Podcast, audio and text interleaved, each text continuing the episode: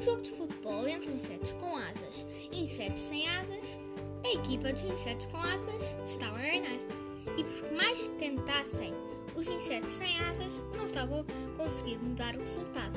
Foi então que, quase no fim do jogo, a centopeia entrou em campo e começou a marcar golos sem parar. No final, os insetos sem asas ganharam a partida. Feliz, a equipa foi cumprimentar a centopeia. Opa, tu és a maior, tu és a maior, ganhámos o jogo, mas olha lá, porquê é que não entraste em campo mais cedo? Perguntou um deles. E a centopeia respondeu: Porque estava a calçar os ténis. Tarantan.